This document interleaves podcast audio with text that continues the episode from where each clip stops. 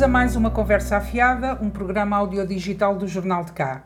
Eu sou Fátima Rebelo e comigo estão, como habitualmente, o Jorge Nogueira e o Pedro Mendonça. O Conselho do Cartaz avança para a terceira fase do plano de desconfinamento, tal como estava previsto na generalidade do país. Comércio e restauração abriram portas esta segunda-feira, assim como os cafés, onde é permitido seis pessoas por mesa em esplanadas e quatro pessoas por mesa no interior. O ensino secundário e o superior volta ao regime presidencial. Por exemplo, no Cartacho, esta terça-feira começa a testagem aos alunos e a maioria dos docentes e não docentes já foram vacinados. Segundo avançou o diretor Jorge Tavares ao Jornal de Cá, neste momento não estão todos vacinados, portanto, pessoal docente e não docente, porque houve algumas restrições na utilização da vacina AstraZeneca. Contudo, o diretor diz que nos próximos 15 dias a situação deverá estar, portanto, regularizada e deverão estar uh, todos vacinados. Estão de volta também a prática de modalidades desportivas, de médio risco, atividade física ao ar livre, em grupos com o máximo de seis pessoas, ah, assim como os cinemas, os teatros e as salas de espetáculos abriram portas. Pedro Mendonça, esta semana vou começar por ti. Temos de reaprender a viver uns com os outros. Sim, claro. Isto é toda uma aprendizagem até no desconfinamento, ou seja, não vamos dizer que nos portámos bem no último desconfinamento, não portámos, nem cidadãos, nem governo, nem Presidente da República, todos aligeirámos. Este, este desconfinamento, uh, espero eu, tenha encontrado estas três entidades, cidadãos, governo e presidente, mais atentos. Eu hoje fui trabalhar presencialmente. Um, vi bastante trânsito, eu trabalho em Santarém, uh, notei bastante trânsito. Na cidade de Santarém, à hora do, do almoço, uh, vi mais gente, não senti o descalabro que senti no último desconfinamento. Ou seja, não senti que as pessoas estivessem com a sensação de pronto, isto está mesmo a passar. Não. Conversas que eu tive hoje com colegas de trabalho, com, com a senhora que me vende o tabaco, com tudo isso, é medo. As pessoas estão a desconfinar, desta vez, com medo de o estar a fazer. O próprio, está, o próprio Estado está a desconfinar a medo. Eu acho que, sendo por norma uma pessoa contra o medo, muitas vezes com o medo paralisa, neste caso o medo vem temperar algum desespero que já todos sentimos de, de há tanto tempo estarem confinados. Portanto, agora, é os professores e o pessoal não docente estarem vacinados, e a, a, correr bem, dentro das vacinas que nos estão a chegar. Este fim de semana foram 183 mil pessoas, uh, pessoas vacinadas, a maioria da comunidade escolar. Os mais velhos estão praticamente vacinados, portanto, existe uma pressão uh, sobre o Serviço Nacional de Saúde que esper, esperamos não seja tão forte como foi há uns meses atrás. O que faz com que, mesmo que os números subam agora um bocado, não haja a urgência de fechar tudo como houve porque aqui o grande drama era, era até à, vacina, era as pessoas mais velhas que apanhavam o vírus tinham uma taxa de mortalidade altíssima. Digam os negacionistas e os malucos, digam eles o que eles quiserem. Porque olhamos para os números.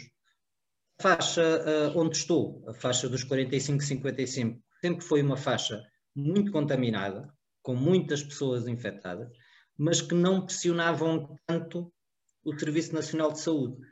Portanto, estando vacinados os professores e o pessoal eh, necessário para o país não parar, o pessoal médico, o pessoal dos lares, tudo isso, e estando vacinadas as pessoas mais velhas, temos que ir desconfinando medo, mas conscientes que esse medo, por um lado, é aprendizagem do que não fizemos mal, por outro lado, tem que ser temperado com algum otimismo, que é o facto de já termos as pessoas certas quase vacinados. Jorge, uh, também, também achas que temos que reaprender a viver uns com os outros uh, nesta fase e temos mesmo de desconfinar, certo? Olá Fátima, olá Pedro.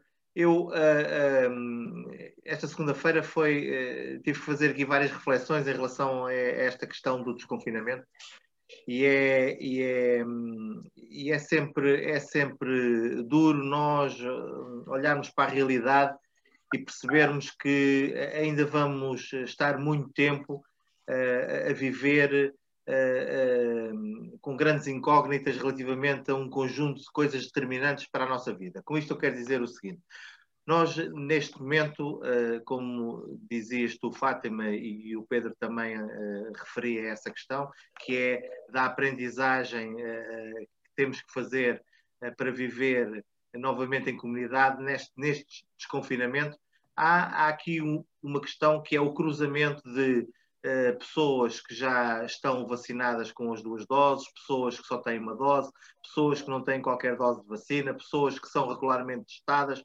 pessoas que nunca foram testadas, pessoas que, uh, que não se sabe bem Uh, uh, uh, em que ponto é que estão relativamente a outras doenças, e isto é tudo, é tudo algo que nos vem acrescentar aqui assim uma rigidez e uma desconfiança na nossa vida em sociedade. E isso é, é preocupante. É preocupante porque, um, porque hoje, para que as coisas pudessem resultar melhor do ponto de vista do comércio, do ponto de vista. Era preciso que houvesse mais certezas. É óbvio que, segundo vi nas notícias hoje, já foi um dia em que muitas pessoas aproveitaram para, para sair e para fazer compras e para, como era expectável, como é normal. Eu, eu espero é que essas pessoas tenham noção ainda do perigo que, que correm eh, eh, para que as coisas resultem. Mas depois há uma, uma outra dimensão deste desconfinamento que tem a ver eh, com as instituições e tem a ver, principalmente, como o Pedro dizia, é óbvio que os mais velhos, desde que estejam vacinados, estão mais protegidos, mas também há uma questão que cada vez mais se coloca é o quanto eles estão protegidos. E isso, se calhar, é determinante que nós, dentro de algum tempo, possamos fazer uh, uh, um, testes um, uh, relativamente à imunidade que, que as pessoas têm. era muito bom que esses testes baixassem muito de preço para que nós, de uma forma generalizada, pudéssemos saber qual o grau de imunidade que temos. Isso para as instituições era determinante porque neste momento coloca-se uma questão que é uma pressão ainda superior uh, uh, e mais intensa relativamente a comunidades como são os lares, como são comunidades onde temos uma população envelhecida e que hum, está confinada há muito tempo e que e, e os familiares e os próprios utentes dessas instituições querem, uh, de alguma forma, começar a sair. E há aqui ainda muitos receios porque eh, eh, nós o que aprendemos desde há um ano esta parte é que as, as, nossas liberdades individuais não se podem sobrepor àquilo que são obrigações do coletivo, se assim posso dizer. E isso é, é algo que ainda hoje impera, ou seja, a nossa liberdade individual não pode, de alguma forma, ficar, uh, ter um, um, valor superior à nossa responsabilidade coletiva e, e eu temo que nos próximos dias hajam uh, casos e situações onde se verifique que uh, alguns de nós entendem que a sua liberdade se sobrepõe àquilo que, é, àquilo que são as obrigações que têm para com toda a sociedade. Eu, por exemplo, esta sexta-feira saí, passei por Valada, estava um excelente ambiente. Aliás, recomendo o, o café uh, à Beira Rio, uh, tem lá uns petiscos muito bons. Uh, as mesas estavam com o devido distanciamento umas das outras. Não havia mais do que quatro pessoas em cada mesa, apesar da esplanada estar cheia. Vi muita gente a passear animais, a correr esta segunda-feira passei por algumas esplanadas do Cartacho, falei com algumas pessoas e vai ao encontro daquilo que tu dizes, Jorge. Encontrei professoras que já estavam vacinadas, encontrei funcionárias de lares que estavam vacinadas e com teste. Encontrei uma outra senhora que, devido ao trabalho dela, é testada semanalmente, portanto estava bastante tranquila uh, na esplanada, por, mas que era a primeira vez, portanto estas pessoas era a primeira vez que estavam a sair à rua. Por exemplo, a senhora que, que trabalhava num lar dizia-me que para ela estava em casa sem poder sair, quer dizer, em casa, trabalho casa, trabalho casa, e que sentia ali um, um uma liberdade de poder estar uh, um bocadinho na rua, estava a beber um chazinho com a amiga, tinham combinado logo no primeiro dia do confinamento encontrarem-se e, e sentarem-se um bocadinho a conversar. Um, encontrei também jovens uh, que lá está, não estão vacinados, uh, jovens, e quando eu digo jovens, são mais jovens, gente que já que está a trabalhar e que não está no ensino, no ensino superior, logo não, não estão vacinados.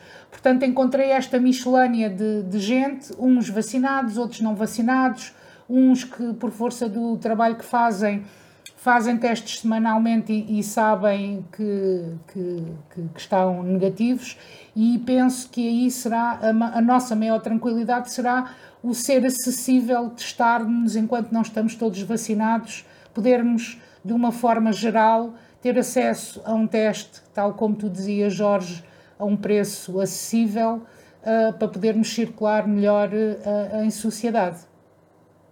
Pedro. Uh, há aqui uma coisa que, que, é muito importante para nós percebermos como é que vamos a continuar a desconfinar. Que passa muito por aquilo que vocês disseram, pelos testes. Portugal, neste momento, não está a fazer poucos testes face à incidência da doença, mas, na minha opinião, podia e devia fazer, na minha opinião, e deles todos, mas depois não fazem, uh, muitos mais testes. E devia-se afinar a questão dos, dos, dos autotestes comprados na farmácia. Porque só uma ínfima parte dos testes uh, feitos é que deu feedback, é que deu retorno do, do resultado do teste à Direção-Geral de Saúde. E, portanto, nós, com estes testes, podemos estar uh, dando um bocado no, no exemplo absurdo de, do tal individualista que fala ao Jorge que existe, mas levá-lo ao limite e dizer assim um tipo verdadeiramente egoísta, não é? Uh, que é positivo e continuar a trabalhar porque ele precisa de pôr comida na família dele e com isto pode se tornar num grande, num grande contagiador e deixa, já não é só a família dele, é a família dos outros. Portanto, há aqui as coisas que temos que afinar. Os, os testes nas instituições e junto de população uh, mais, uh, mais em contacto com pessoas frágeis, os autotestes com estas ressalvas de se saber a quem se vendeu e essa pessoa ser contactada também pela DGS, caso não diga qual foi o seu resultado. E, portanto, há aqui esta parte dos testes que, uh, se por um lado fazemos aquilo que as regras mandam fazer, por outro lado, assusta um pouco. Sobre o convívio ainda. Eu acho que há, há coisas que já mudaram para sempre, não é? Vão haver situações que já não voltamos atrás. Por exemplo, uh, os convívios em casa eu julgo que vieram para ficar, porque as pessoas não os fizeram em confinamento, mas tiveram muita vontade de fazer. A quantidade de pessoas com quem eu falo ao telefone que dizem, eu tenho que organizar um jantar aqui em casa, aqui em casa, aqui.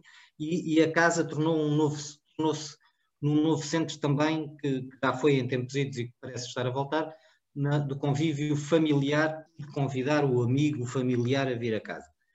Portanto, vamos ver, eh, porque as, as, os grandes centros comerciais também abriram, o comportamento foi aquele que nós também observamos aqui no nosso território, que é as pessoas quiseram ir, uh, foram, fizeram as suas filas com as, uh, as devidas distâncias e não houve assim uma situação de pânico, não é? Não houve aquela, não houve, não houve a confusão que houve da outra vez.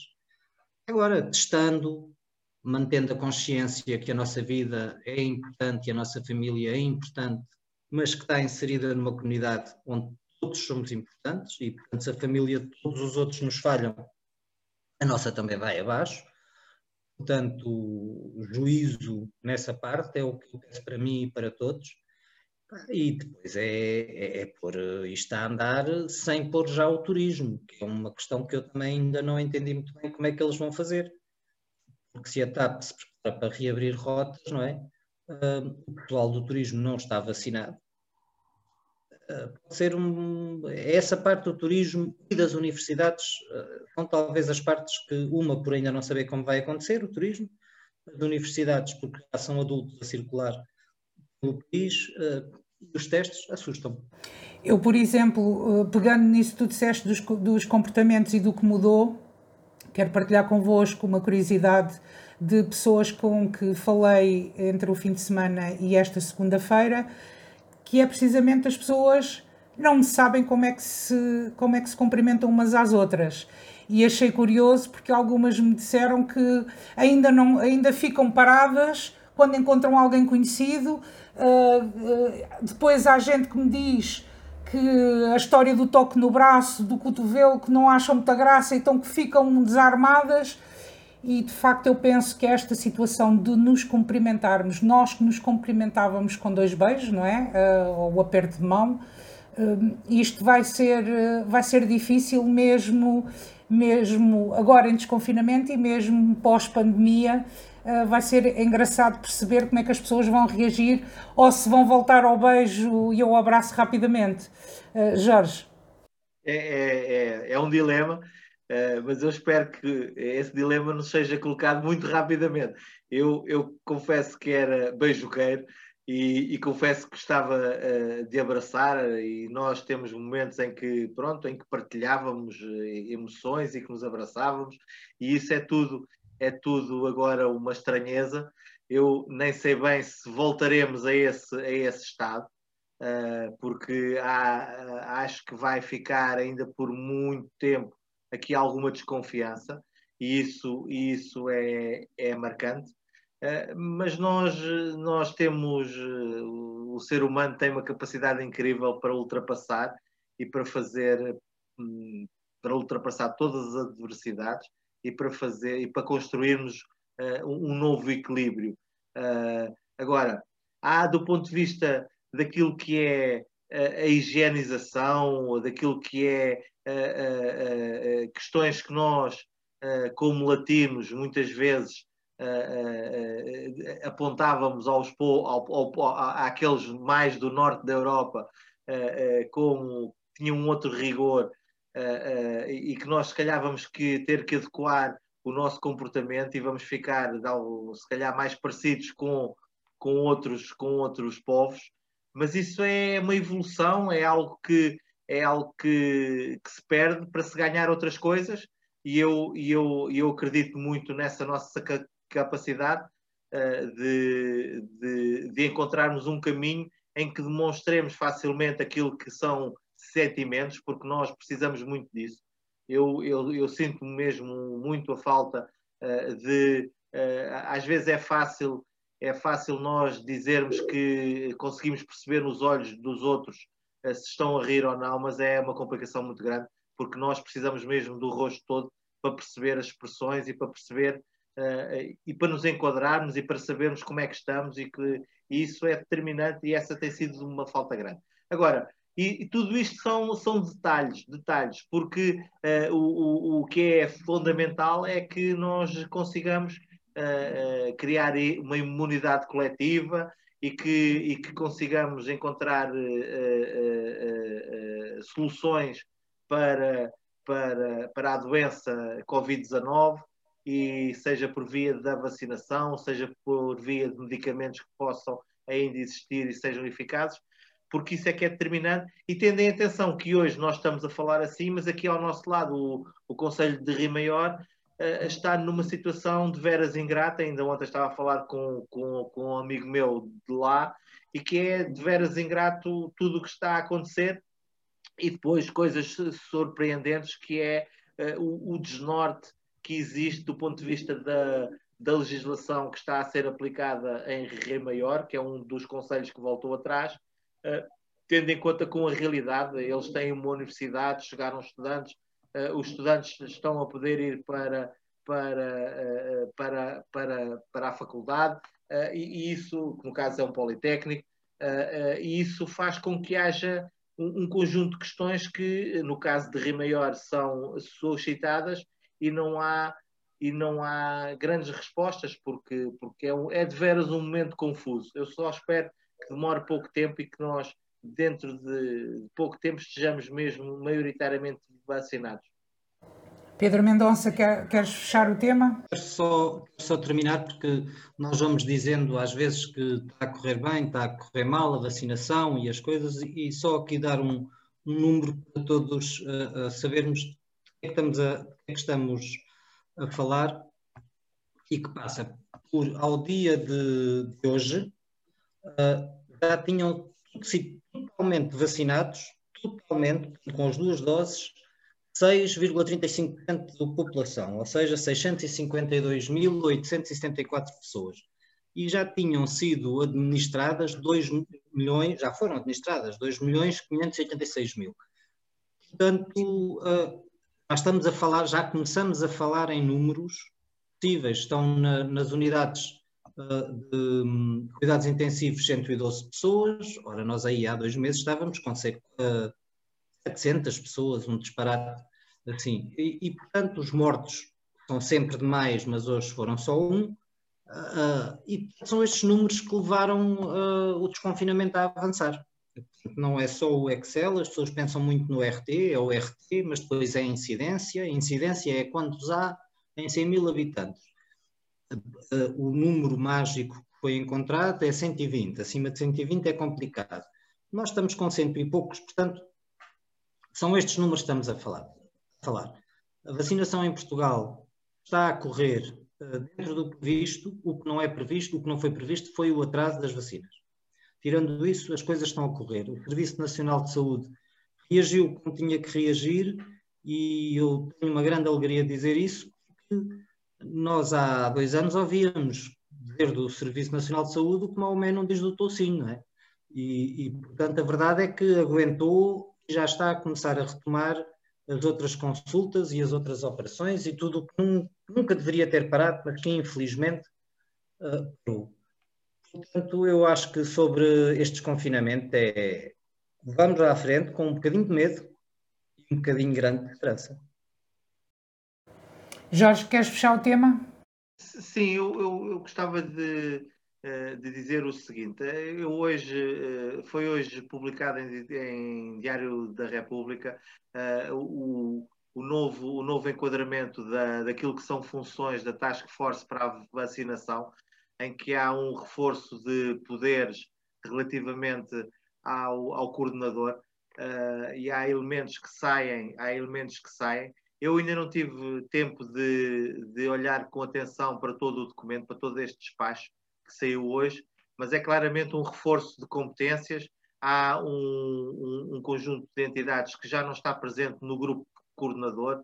Só para dar um exemplo, enquanto uh, anteriormente nesta, nesta task force estava indicado um, um, um, elemento da Direção-Geral de Saúde, agora passa a estar um elemento do Ministério da Saúde, bem como também deixa de constar uh, um dos elementos indicados pelo Infarmed, Uh, por isso, há aqui assim, com uma leitura superficial, que é que eu estou a fazer neste momento, mas acho que há um reforço de poderes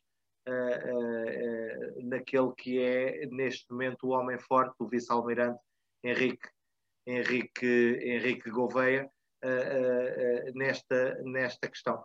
E é, e é algo que eu só dei conta hoje, foi, foi publicado hoje, já tem alguns dias, mas é também este sentimento que eh, tem havido, tem havido um acerto uh, relativamente a esta questão, uh, e se calhar eu, que sempre fui um crítico uh, relativamente a, a, a, nós irmos buscar militares para coisas que, no meu entendimento, os civis podem resolver, mas se calhar no fim de todo este processo vou, de, vou ter que dar a mão à palmatória e dizer que a escolha foi acertada e, e, e, espero mesmo que tenha sido acertado, espero mesmo que, uh, tendo em conta uh, as contingências e tendo em conta a falta de vacinas, que nós consigamos uh, minimamente cumprir aquilo que, é, que está delineado no plano. Só quero contrariar-te numa coisa. Nem eu e tu representamos todos os civis que existem em Portugal, não somos exemplo disso, nem o senhor vice-almirante representará com toda a certeza todos os tropas portugueses. Mas não digo, passemos à frente, mas repare feito. Eu penso que não, não, não deverá haver mais uh, especialista uh, do que o, o, alguém à frente do exército, quer dizer, em termos de logística. O exército tem que estar mais do que preparado para lidar com logística. Também Portanto, as empresas de entregas, como a Amazon. Está bem, mas isso é uma empresa privada, não é o Estado. Bem, mas vamos avançar, vamos passar às notas finais. Eh, eu hoje trago um desabafo. Esta nota final já era para ter sido nota final noutro programa, não foi, e antes que passe mais tempo, vou falar dela hoje. Eh, é o Sofagate, eh, que ficou conhecido como Sofagate. Portanto, falo da, cari da caricata situação que envolveu a Presidente da Comissão Europeia, Ursula von der Leyen, e o Presidente do Conselho Europeu, Charles Michel. Uh, o que se passou em Ankara, na Turquia, além de ter sido um gesto de descortesia, foi um, um gesto político que, a meu ver, é errado. Uh, o Charles Michel arregou-se a uma preeminência hierárquica que não tem sobre a, a Presidente da Comissão Europeia. O Michel devia ter-se recusado a ocupar a cadeira. Uh, sem que ali fosse colocada outra, sentou-se ao lado do Erdogan na cadeira do convidado e quis colocar a Ursula, a Ursula von der Leyen numa posição claramente secundária quando ela não a tem. A União Europeia, desde o Tratado de, de Lisboa, criou esta bicefalia no, no topo. O, o, o Charles Michel é, preside as reuniões dos chefes de Estado e não existe qualquer hierarquia entre ele e a, e a. Uh, o, o, Charles Michel é considerado o mais incompetente dos três presidentes que o Conselho Europeu teve até hoje. Esta cena em Ankara tirou-lhe popularidade e afastou, penso eu, e espero que assim seja, a possibilidade de ser reconduzido, uh, porque realmente foi muito feio aquilo que o senhor não fez e fez. Uh, Pedro Mendonça, a tua nota final. Antes da minha nota final, só reforçar uma coisa que disseste, é porque, além de ser político, por os, pelos exemplos que deste, foi também uma derrota política para a União Europeia e para os europeus, porque o facto dela ser mulher não foi alheio. O facto de estarem dois homens sentados uh, nos cadeirões de Estado e a mulher de Estado sentada no sofá das senhoras é também uma provocação turca do Erdogan um, à forma de, do Estado laico e, de, e, da força que as mulheres têm na União Europeia também tinham na Turquia antes desse senhor chegar ao poder. O meu, minha nota final não é uma nota final alegre, uh, é sobre a nossa ferrovia. Eu, quem me conhece sabe que fui sempre um defensor da ferrovia, variadíssimas razões, uh, não vem agora ao caso, ao caso, mas o Jornal Público hoje trazia em manchete que Portugal tem hoje os mesmos quilómetros de caminhos de ferros que em 1893. É obviamente que não são os mesmos, uns fecharam e outros abriram, mas é curioso como é que uh, um regime como a ditadura estava a morrer, na altura em que se lançou na aventura do caminho de ferro, construiu tanto uh, caminho de ferro como aquele que a democracia portuguesa, ao fim de praticamente 50 anos, mantém em atividade. Portanto, eu acho que é um 48 anos, perdão. Eu acho que os 48 anos do 25 de Abril era também uma altura, tantos anos em, em democracia como aqueles que passámos em liberdade, era uma altura de rever a relação do país com o caminho de ferro. Sem populismos, sem demagogias, a pensar no futuro e a pensar na ecologia, no transporte uh, das pessoas não de uma forma pesada, de uma forma leve, porque não há check-ins como nos aviões, não há essas confusões, chega e pode chegar a todo lado. É um meio de transporte caríssimo de investir, mas no fim do investimento estar feito numa primeira fase, não tem os problemas que tem, por exemplo, a nível de perdas de vida humana que tem o carro ou não tem uh, os problemas de poluição que tem, por exemplo, o avião. Portanto, a minha nota final é para todos estarmos conscientes que temos no início do século XXI o mesmo número de quilómetros em caminho de ferro tínhamos no final do século XIX. É uma nota final isto. E ao Mendonça, se, se, uh, pegando, pegando naquilo que dizes, pelo menos este ministro sempre abriu o estaleiro no entroncamento, está a reparar uh, comboios que estavam encostados, alguns uh, só não tinham inspeção, uh, foram para lá largados de qualquer modo, a enferrujar. O, o, outro anterior, aquele Pedro Marques, que enfim, nem vou dizer o que é que eu acho sobre o senhor, mandou encostá-los. Este, pelo menos, abriu o estaleiro, está a repará-los e está a pôr, eh, em vez de estar a gastar uma pipa de massa a comprar comboios novos, está a reutilizar os que tínhamos. Nem tudo é mau. Nem tudo é mau e este número foi dado pelo Ministério. Eh, e eu acho que temos um, pela primeira vez um ministro dos comboios eh, não tínhamos há, há muitos e muitos, se calhar, décadas. Jorge, a tua nota final.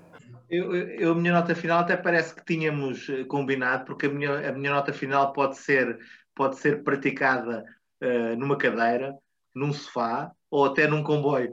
Tem a ver com o, o, o, as respostas ao censo 2021, que aí estão. Uh, uh, desde hoje que temos todos que começar a responder ao censo, porque, é, porque se não respondermos também estamos sujeitos a, a multa. Por isso é bom que todos utilizemos nos próximos dias o, o, o código que recebemos. Uh, e, e, esta é uma operação gigantesca uh, que nos dá elementos fundamentais de análise uh, e, e, eu espero que o processo corra bem. Há uma questão que ainda, ou seja, não é uma questão, há várias questões que ainda não foram colocadas nos censos 2021. Sei que são, é uma questão polémica, ou são questões polémicas, que têm a ver com as origens étnico-raciais uh, e que ainda não estão colocadas, mas do ponto de vista da imigração já há perguntas e por, e por isso já vai haver respostas relativamente aos dados de 2021. Só uma pequena correção, não, é, não são as origens, mas é a, a, comunidade étnica a que a pessoa se sente, uh, sente pertença. Portanto, para, ser uma pessoa filho de pai negro e mãe branca e, e sentir-te negro ou sentir-te uh, branco. Portanto, passa por aí. E houve outras, houve outras questões que usam essa linha não, e que faziam falta para fazer um retrato e que fazem falta para fazer um retrato do país que não foram feitas exemplo, a questão das orientações sexuais, por exemplo, a questão do género, que a pessoa sente que pertence, que é diferente do sexo, não é? As pessoas nascem homem e mulher, mulher é o seu sexo, mas a pessoa, o género, é uma coisa mais diferente. Não, não sendo de, cará, de caráter obrigatório, são perguntas que também uh, começam a fazer sentido neste século, fazia todo o sentido que elas não existissem antes, Agora, se queremos os censos como sempre quisemos, desde que eles começaram a ser feitos uh, no mundo ocidental, uh, é para nós vermos o retrato mais fiel possível de uma comunidade, de um país, àquela data, uh, naquele ano. E, portanto, foi, um, foi um erro não se ter avançado já, não, mas, mas, foi, a questão foi colocada em 2018, o governo nomeou mesmo um grupo de trabalho para discutir sim, essa sim. matéria e a questão foi chumbada pelo Conselho Superior de Estatística que votou a inclusão, a inclusão desta, uh, eram perguntas voluntárias uh, sobre, e era claramente sobre a identidade étnico-racial dos residentes no, no país. e isso, eu também, eu também sei que uh, há um perigo que é a utilização dessas respostas, é, é, mas uh, também penso que o, o, os censos ficam menorizados sem essas perguntas. Uh, e é aqui um, um dilema que eu não sei resolver, mas, mas acho que se me perguntassem, eu claramente achava que há aqui questões que deveriam ser feitas, tendo as pessoas a liberdade, como é óbvio, de responder ou não. Eu, eu, também partilho da, da, vossa, da vossa opinião que de facto é uma oportunidade perdida, uma vez que só daqui a 10 anos é que se vai realizar eh, novo censo. Acho que é importante para percebermos e para se fazer o retrato de, da nossa população, sem dúvida. Quanto, quanto à questão que, que, que tu falaste, Jorge, de, de haver essa, essa coima para quem não realiza, eu por acaso achei curioso porque já ouvi pessoas indignadas com essa situação. Eu, sinceramente, por, por mais difícil que seja pensar-se nisso, eu não discordo, uma vez que realmente é importante que, que se responda a, a, ao censo e há pessoas que se calhar iriam desvalorizar e vão precisar desse incentivo uh, para responder porque é de veras importante. Uh, fechamos assim hoje o nosso programa. Uh, este é o primeiro à terça. a partir de agora será, será às terças que nós cá estaremos. Voltaremos na próxima terça-feira com novos temas. assim que nos está a ouvir, muito obrigada. Sigam-nos muita saúde e uma boa semana. Até para a semana.